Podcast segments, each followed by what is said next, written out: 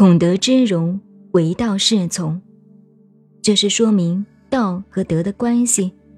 道和德的关系是：一，道是无形的，它必须作用于物，通过物的媒介而得以展现它的功能。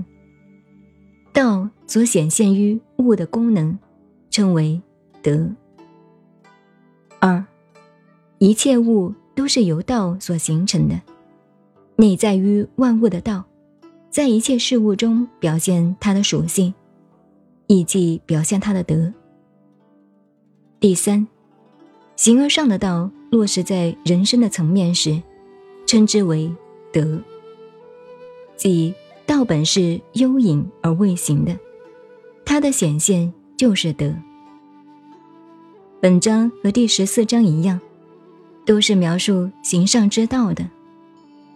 形上之道恍惚无形，但在深远暧昧之中，却是有物、有相、有精。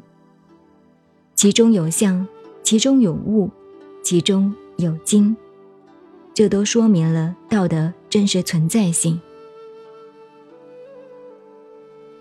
您好，您现在收听的是《道德经》，我是静静九恩，微信公众号。FM 幺八八四八，谢谢您的收听，再见。